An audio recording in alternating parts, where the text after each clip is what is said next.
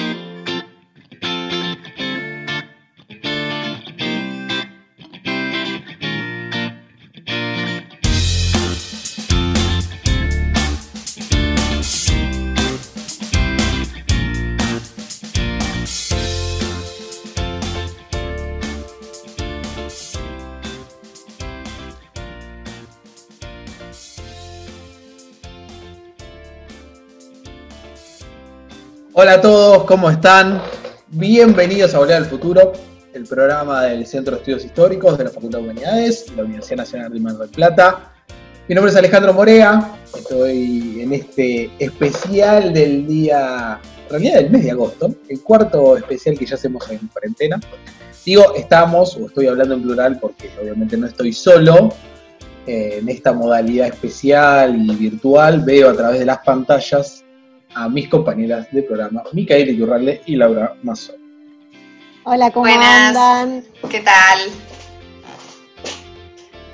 Bueno, no sé en qué momento escucharán ustedes este programa, pero bueno, eh, si por la mañana, por la tarde, por la noche, haciendo qué. Pero para nosotros es un programa, es un momento lindo, digo, que conocemos el programa, porque en algún punto sirve de relax de otro tipo de obligaciones. Eh, la verdad que nos gusta hacer volver al futuro, así que este momento de encuentro entre las tres y con ustedes, eh, la verdad que la pasamos bien.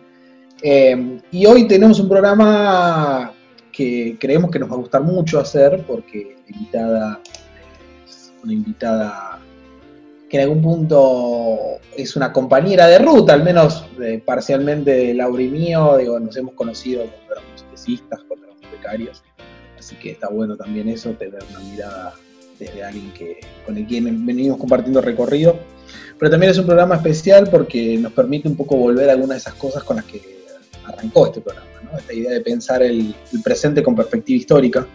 Y con nuestra invitada, que es Magdalena Candiotti, que es investigadora de CONICET y que es profesora de la Universidad Nacional del Litoral, vamos a hablar sobre esclavitud, sobre ciudadanía, sobre raza, sobre todo a partir de, de lo que empezó a vivirse en Estados Unidos con el asesinato de George Floyd, bueno, hace ya unos meses, ¿no? Y bueno, a partir de, ese acontecimiento que ha convulsionado a la sociedad norteamericana, como, como pasado hace muchos años, y que puso de relevancia o puso en, la, agenda eh, esta cuestión de, del racismo, sobre todo en Estados Unidos. La verdad que vamos a, aprovechar eh, para hablar con ella sobre, sobre todos estos temas que tienen que ver con invisibilización de eh, otras identidades, de otros colectivos y, también cómo se construye la comunidad política cotidianamente. Sí, qué interesante poder ver, ¿no? Cómo en un objeto de estudio que nos parece a priori, ¿no? Tan actual, en realidad se, se configuran las tramas más más elementales, ¿no? De estas, de estas sociedades y que a veces, bueno, como me adelanto un poco a, algunos de los, de los dichos, ¿no? De nuestra entrevistada, pero me parece interesante también pensar cómo estas cuestiones no han sido problematizadas por, por la primera historiografía y están, bueno, ocupando lugares cada vez más centrales en, la, en, la, en las revisiones ¿no? que, que, en la actualidad se están haciendo. Me parece que estos objetos de estudio antes marginalizados hoy se vuelven eh, necesarios de explorar, ¿no? Tal cual. Vamos a hablar un poco de eso, ¿no? De historizar eh, este, este fenómeno y esta eh, problemática que vuelve a la palestra o a, ser objeto de agenda y de, eh, atención por parte de los medios a, partir de lo que pasó en Estados Unidos. ¿no? Vamos a hablarlo con alguien que es un especialista en la materia y que se ha investigado hace ya muchos años, viene investigando y haciendo muchos esfuerzos por eh, dar a conocer las investigaciones eh, sobre esclavitud y afrodescendientes en el Río de la Plata, eh, no solo a través de, de, su labor como investigadora, sino a través de muchos trabajos de divulgación. ¿no? Sí, y el ojo, digo, por más que el disparador es George Floyd, la verdad que el ojo de lo que queremos conversar también tiene que ver con, nuestra realidad, con, la Argentina. Pero bueno, para, para empezar el programa vamos a escuchar un poco de música. Ya escuchamos nuestro tema de apertura, vieron que este programa eh, tiene un acompañamiento musical constante. Un poco por eso también creo que nos gusta hacerlo, digo, ¿no? Es como un espacio donde si bien reflexionamos en voz alta sobre el pasado y sobre el presente, eh, bueno, también lo tomamos como un espacio de, relax o al menos para descansar de las obligaciones cotidianas. Así que vamos a escuchar un poquito de música. Hoy vamos a escuchar una banda maplatense, quizás la banda maplatense más conocida de la escena musical argentina, Los Super Ratones. De su disco Los Super Ratones, que es del año 2009 creo, vamos a escuchar El último verano. Bastante apropiado, ahora que estamos transitando el eh, el invierno, ¿no? Pensar, eh, empezar a pensar en, el verano. Y bueno, por este tema, por ahí lo que tiene en particular, además de los arreglos vocales habituales que, tiene la banda, es que, bueno, la guitarra acústica la toca el presidente Alberto Fernández, quien también le escribió un tema a, Person.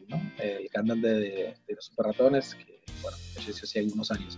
Así que arrancamos el programa escuchando los super ratones y cuando volvemos ya nos encontramos con Magda y conversamos sobre, bueno, sobre esto, negros, esclavos, eh, independencia, eh, eh, esclavitud y demás en el segundo bloque.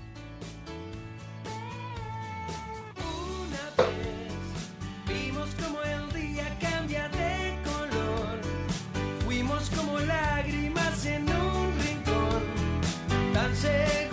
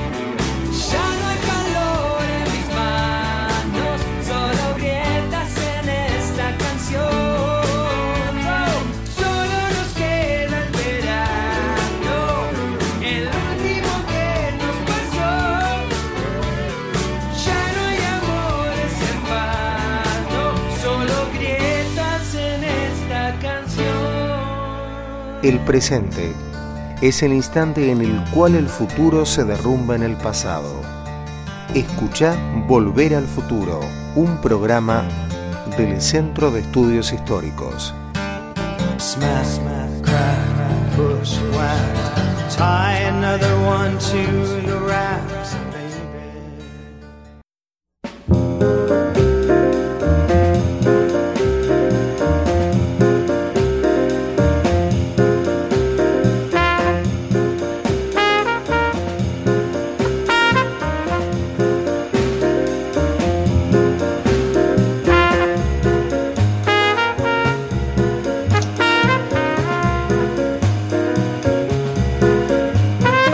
Bueno, volvemos a Volver al Futuro, el segundo bloque de este especial del día de agosto. Ya estamos, eh, ya estamos con nuestra invitada, se ha conectado a nuestra reunión virtual.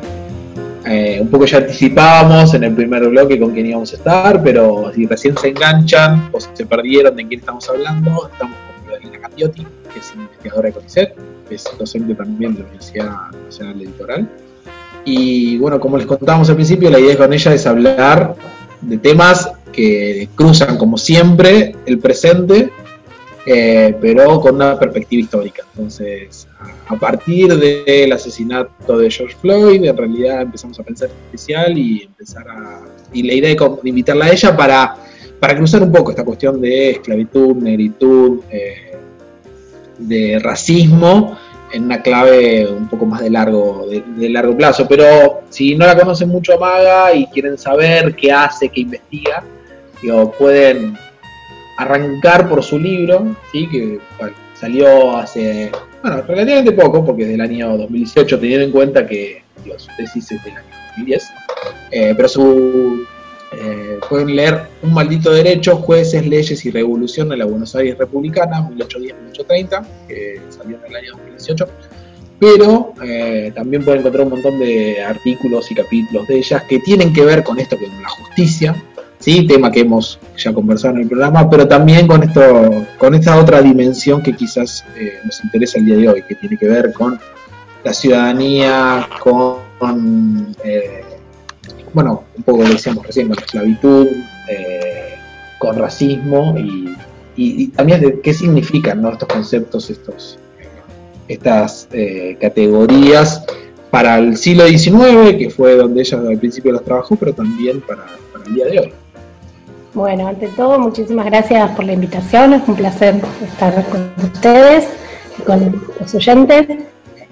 Eh, Sí, vos mencionabas mi libro, les cuento brevemente cómo, cómo llegué a preocuparme, sea, mi tema específico de investigaciones sobre esclavitud y abolición en la primera mitad del siglo XIX. Eh, y a mí me pasaba algo muy argentino, una cosa muy sintomática, que fue cuando yo empecé a trabajar con cientos y cientos de expedientes judiciales de ese periodo, encontraba esclavos y negros y pardos todo el tiempo haciendo distintos tipos de demandas. Yo decía, pero no pueden ser tantos, ¿sí? No hay tantos, no me enseñaron que había tantos. Entonces, eh, me parece que eso es algo que nos pasa mucho, ¿no es cierto?, en nuestras formaciones. Yo siempre digo, o sea, para mí el libro de, de Ray Andrews, Los Argentinos de Buenos Aires, tendría que ser como una lectura obligada de Argentina 1, tipo, no podemos ir a Argentina 2 porque sigue y no, justamente no, no se termina esa historia.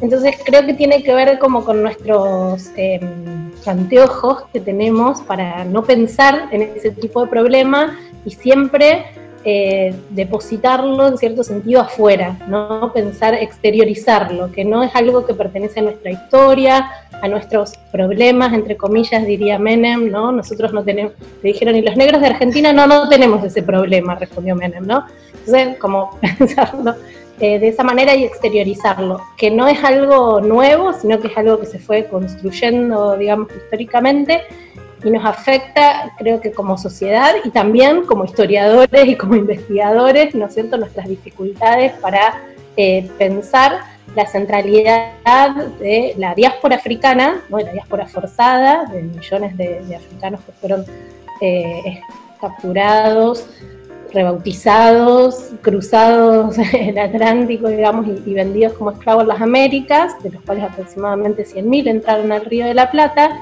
y son parte fundamental de, nuestra historia. Entonces, eh, digamos que los que trabajamos en este campo, que por suerte de a poco somos cada vez más, estamos tratando de mostrar esta centralidad, ¿no es cierto?, de, de esa presencia, de la incidencia y a su vez cómo nuestros mecanismos de invisibilización casi de olvido de ese pasado van reproduciendo prácticas eh, de, discriminación, o sea, van sedimentando y también invisibilizando, ¿no es cierto? Esta idea de que en Argentina eh, la palabra, por ejemplo, mismo negro tiene como toda esta ambigüedad, ¿no? De que mi marido me dice negra y no me está agrediendo, me lo dice dulcemente, digamos, pero también negro es un epíteto, ¿no? es, tiene connotaciones negativas. Entonces, la sedimentación de cómo se crea esta, este estatus inferior para esas personas que eh, tenemos eh, color, como se decía también eh, muchas veces en, la colonia y en el siglo se va sedimentando sobre la base de un silencio que es algo que no se habla porque se supone que declaramos la igualdad, de que nadie, las razas no existen y no importan, pero en realidad hay cierta construcción histórica de estereotipos que fueron, digamos, eh, otrerizando, ¿no? construyendo como otros, como personas especiales y fundamentalmente inferiores a indígenas, a negros, a pardos, etc. Entonces, como decía bien Alejandro, está muy íntimamente ligado el pasado con el presente y nuestros proyectos de trabajar históricamente tienen que ver con recuperar esas tramas olvidadas y tratar de contribuir a reconstruir cuán nuestra historia es eh, esta historia de la diáspora africana y cuán presente está en nuestro modo de proceder como nación este licuamiento de las diferencias, pero manteniendo las jerarquías no dichas, digamos así. Maga, incluso estaba pensando, eh, mi pregunta es otra, pero antes eh, estaba pensando en lo que vos decías y también se esconde detrás muchas veces esta invisibilización, ¿no? Eh, detrás del discurso de venimos de los barcos, los argentinos venimos de los barcos, que otra frase muy poco feliz de otro presidente, eh, de, venimos de Europa, ¿no? Ahí también se ve el blanqueamiento eh, de la historia argentina. Totalmente, y eso también que es algo que, estamos como de a poco mirando y reconstruyendo, cómo eh, está esta idea de que vinimos solamente de esos barcos europeos y contemporáneamente, o sea, en la segunda mitad del 19, primera mitad del 20, las élites están reivindicando ese pasado y están diciendo los negros desaparecieron, ¿no? Ah. Es como muy sintomático el informe del segundo censo nacional que dice tenemos una pujante comunidad de alemanes que son 5.000 y que van a destinar un gran destino a nuestra nación y eh, están desapareciendo los negros, son 7.000 los africanos. Entonces es como, eh, hay una selección, ¿no es cierto? Y a su vez, con las posibilidades y las oportunidades y las formas de, poder integrarse eh, en la sociedad, supuso muchas veces el costo, digamos, de no reivindicar esos pasados, de no reivindicar esas herencias, ¿no es cierto? Como un costo que, pagan y que en parte, eh, una parte de, los herederos de, mm, este, de este pasado, pues, de esta herencia, digamos, también participaron muchas veces en su invisibilización, porque en realidad no habría puertas reivindicarse afrodescendiente o reivindicarse pardo o reivindicarse moreno. ¿Y crees que contextos como el actual o, todo lo que abrió en cuanto a agenda eh, lo que pasó en Estados Unidos en mayo eh, ayudan a poner en evidencia estas diferencias, esta eh, discriminación que es histórica y es actual? Yo creo que lo pone sobre el tapete para que lo discutamos pero también, y como históricamente se fue construyendo, hay como una tradición de comparar para redimirse.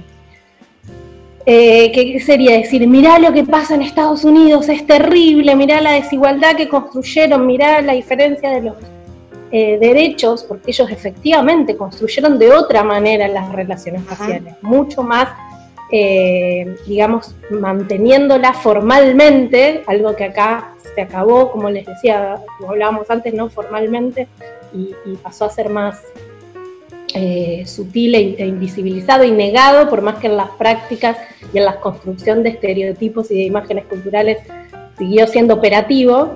Eh, en Estados Unidos es, muy distinta ¿no? la construcción racial más jerarquizada, establecida, etcétera. Entonces, esa idea de las diferencias se usaron para decir, bueno, acá no es tan terrible. Y yo creo que en parte un poco pasa hoy eso, como el horror frente a lo externo impide ver, pero por suerte también en este contexto que se está transformando, que las personas están estableciendo nuevos interrogantes y que, los, que también hay movimientos de afrodescendientes, y no solo afrodescendientes, de identidades, no sé si escucharon de ese grupo que llaman los marrones, ¿no? Como de pensar ciertas pertenencias o ciertos rasgos comunes identitarios, más allá de lo diaspórico eh, o no, están llevando a decir, bueno, también tenemos que mirar para adentro. Entonces creo que están las dos cosas, la vieja tradición de, comparar para horrorizarse y decir que acá estamos todo bien, eh, pero también en, otro sector de la sociedad poder interrogar ¿no? y comparar y decir, bueno, lo que hizo el policía en Tucumán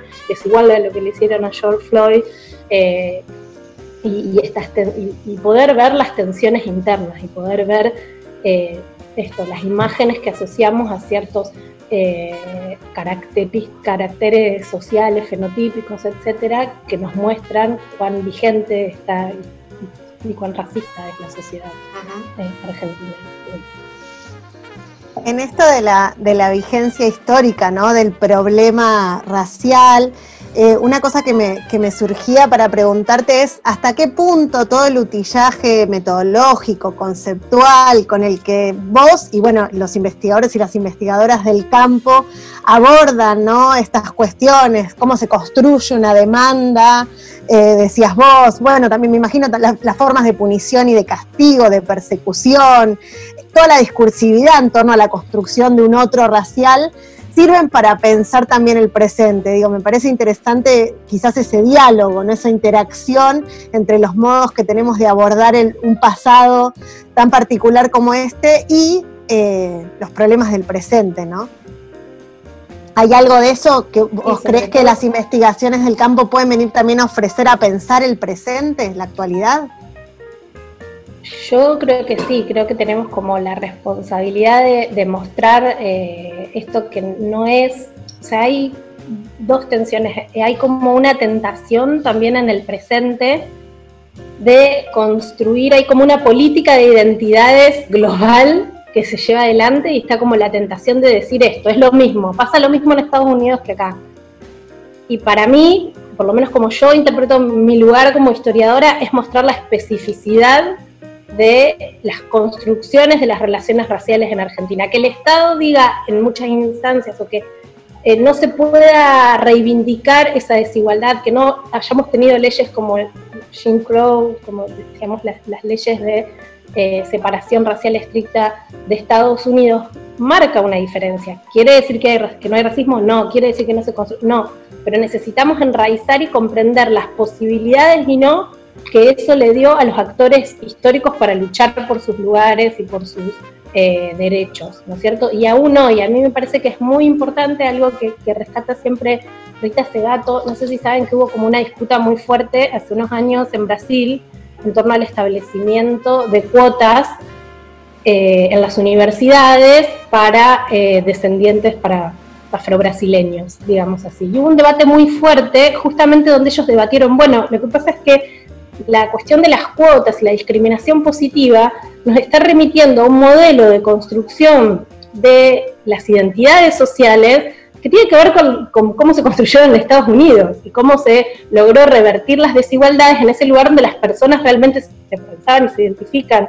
Yo, afroamericano, ¿no? Y, exclusivamente afroamericano, a su vez esto con, la regla de una, una, sola gota de sangre ya te hace, independientemente del color. Bueno, hay formas específicas de, construir.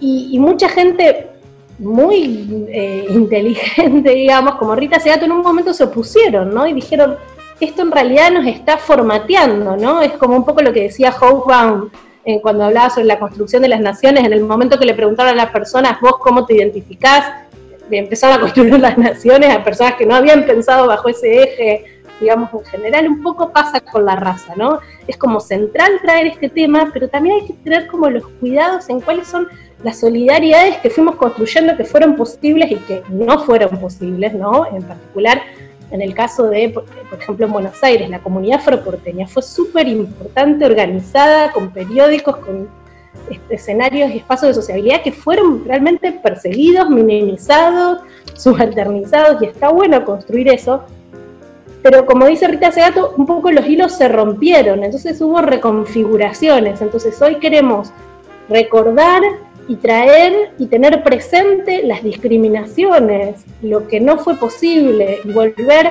a tejer nuevas solidaridades, pero es importante que lo hagamos ligado como a nuestra historia, a nuestras prácticas, a lo que podamos eh, reconstruir y recrear en función de las nuevas fidelidades, digamos así, que querramos construir con, la fraternidad, con la libertad, con la igualdad, con lo que a cada uno, digamos, lo llame, eh, que perfectamente puede ser eh, reivindicándose como negro, como afroargentino, y, es súper valioso, pero esto, ligándose con, una historia propia y no como aceptar eh, miradas muy ontologizantes, no sé si se entiende, ¿no? Como decir, ser negro es esto, ser bueno, no, son construcciones sociales, ¿no? Que, elegimos y que no elegimos y, elegimos qué, énfasis eh, les damos. Bueno, no sé si se entendió, pero es un poco así como pienso que se articula muy eh, estrechamente pasado y presente y, no creo que estudiar el pasado sea como encontrar la esencia de la negritud argentina, sino reconstruir personas, trayectorias, experiencias, eh, cómo sufrieron muy particularmente, cómo trataron de rehacer su vida y cómo eh, esa historia necesita ser parte de nuestra historia, de todos también, o sea, no solamente de las asociaciones afrodescendientes, sino de todos los argentinos, ¿no? Recuperar eso nuestra historia. Teniendo en cuenta lo que decís, eh, yo he pensado también en estos resultados que salieron publicados hace unos días nomás de este consorcio Poblar, eh, que es una agrupación, un consorcio que integran diferentes institutos y equipos de investigación de universidades y argentinas y CONICET, que hablan sobre, en algún punto, sobre la ascendencia genética de los argentinos.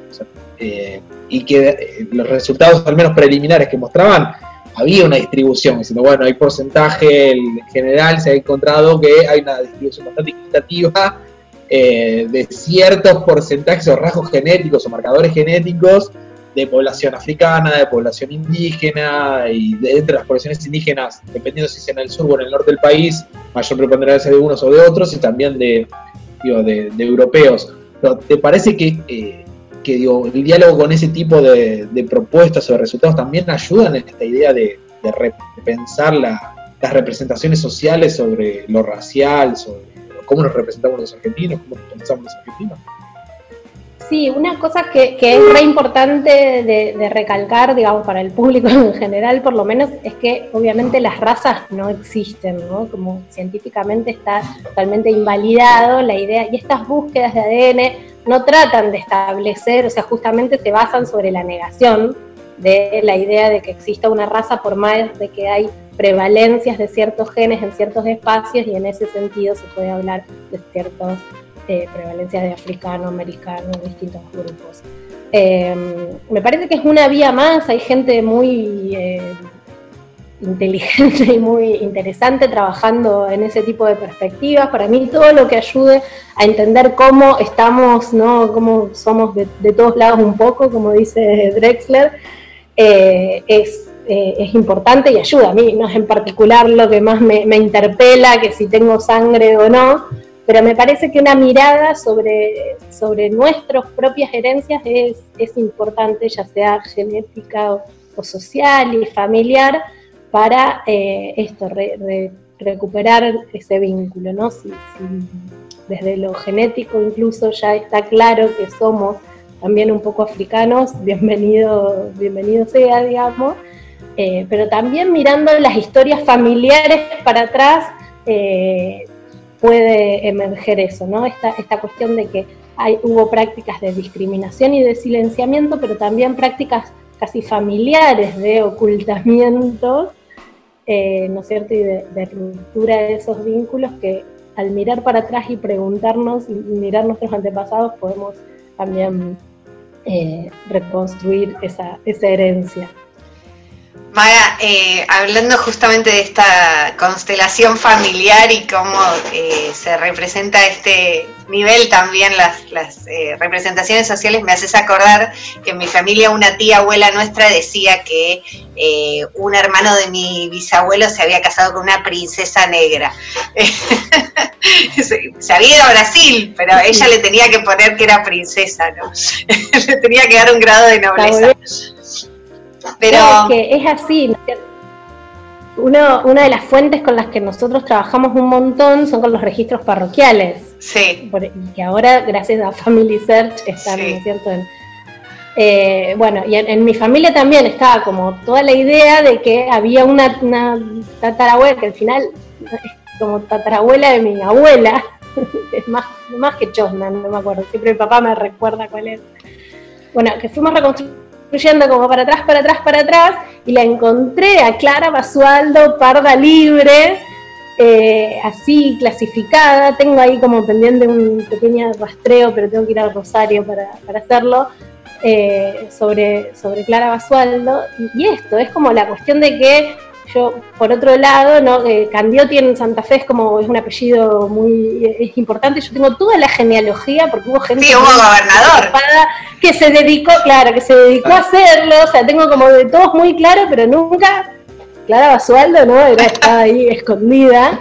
Eh, y bueno, buscando así también con, con otra colega, también fuimos reconstruyendo de sus antepasados eh, encontrando esclavizados, encontramos la, compra de libertad acá, después los encontramos en los censos acá, en los censos en, Paraná. Entonces, nada, es como apasionante, pero es como parte de volver a la interrogación sobre las propias historias negadas familiares. Sí, precisamente estaba leyendo.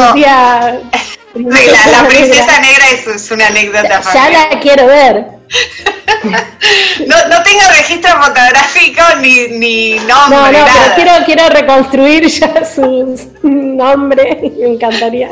Em, pero a lo que a lo que digo es que todos no tenemos esas, eh, va, o por lo menos hay eh, ciertas eh, representaciones que, eso, que son operaciones de invisibilidad en, cosas tan nimias.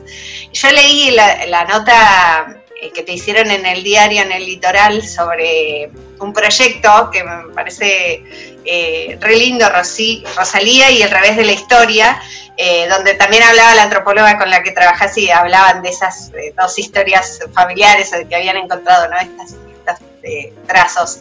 Em, pero quería preguntarte por ese proyecto, que me parece eh, reinteresante, porque es un proyecto que por un lado intenta esto, ¿no? Este esfuerzo que vos haces en todas tus investigaciones de, eh, construir ese relato histórico blanqueado, pero por otra parte apunta a las infancias, ¿no? Y quería preguntarte eso, por, esa arista de la investigación, si, si te fue fácil, eh, esta, eh, pensar en, en otros lectores y en otras audiencias. Sí, o sea, desde que empecé con esto todo el tiempo eh, me parecía que teníamos que lograr hablar con alguien más que con nuestros colegas en, papers y capítulos de libros y libros como como mencionaba Alejandro. Entonces, me parecía que esto, si queríamos interpelar a la construcción de nuestra memoria en general, incluso de nuestras identidades, ¿no? porque nuestras identidades las construimos en relación con, lo que conocemos, con lo que valoramos, con lo que eh, nos, cuentan que tiene que ver con nosotros, ¿no es cierto? Entonces, desde, desde que empecé con esto, me pareció importante tratar de construir estos puentes, ¿no? Entonces, eh, participé y, colaboré y traté de, articular varios, varios proyectos, digamos así, de lo que podemos llamar historia pública. El primero fue, eh, organizamos, que, se vio este año en encuentros, unas cuatro documentales que se llaman Negros, Descendientes de Africanos en Santa Fe, que trabajamos con la Casa de la Cultura Indo-Afroamericana que hay en la ciudad de Santa Fe, que es la primera organización de descendientes de la Argentina, y tratando de contar un poco esta historia desde el arribo forzado hasta la actualidad, ¿no? y pasando por el proceso de invisibilización todos eh, actores y personas de Santa Fe y de Paraná. Eh, eso fue como un primer paso y ahí trabajamos con Julia Broguet, que es esta antropóloga que, mencionamos y de dónde salió. Eh, ahí un poco contamos la historia de Juan Manuel Villamontes, que es tatarabuelo que, de quien fuimos reconstruyendo, porque yo había trabajado con todas las compras de libertad de Santa Fe, eh, con los bautismos, con casamientos, etcétera. Entonces ahí lo fuimos como encontrando y, haciendo este, este, pequeña biografía y también de Paraná. Eh, entonces, bueno, de ahí salió un poco esta idea, que, bueno, Julia tuvo más la idea de, hacer eh, un libro infantil, que bueno, es algo que también me, pareció espectacular.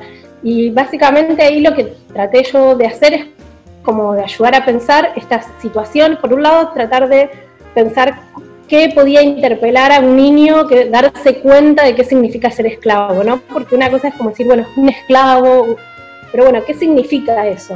¿No es cierto? Entonces las situaciones que fuimos pensando fue decir, bueno, ese niña, esa niña, que es Rosalía, sabe que para empezar no vive con su madre, ¿no? que es algo muy frecuente, que se ve sobre todo bueno, en los testamentos, pero también en, los censos, ¿no es cierto? Estos niños desde muy chiquitos, o sea, la, familia dueña decide, bueno, este va a vivir con mi hija, aquel con mi sobrino, y todas las familias esclavas son separadas eh, para eh, servir, digamos, a los intereses de esa casa puede ser de la élite o no solamente, porque también sectores artesanos tienen esclavos.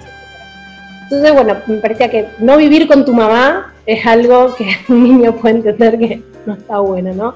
Un niño que trabaja desde muy chiquito, ¿no? Desde los cuatro años prácticamente ya un esclavo es alguien que es valorado en su dimensión de, trabajador, aunque sea en pequeñas cosas eh, en el hogar. También eh, pensar de cómo era ese mundo popular santafesino, entonces también la idea fue poner a Remigia, que es otra eh, indígena, que, eh, que, digamos era típico de los barrios populares santafesinos, esa convivencia, lo vemos en los padrones de eh, sobre todo negros libres e indígenas, y chinos e indios que viven, que viven juntos en la plaza urbana, entonces poner ese tipo de personajes, tratar de referirnos en alguna medida a la diáspora y entonces qué era lo que podía la mamá de Rosalía, que, viene, que la trajeron de África, en el cuento, ¿no es cierto?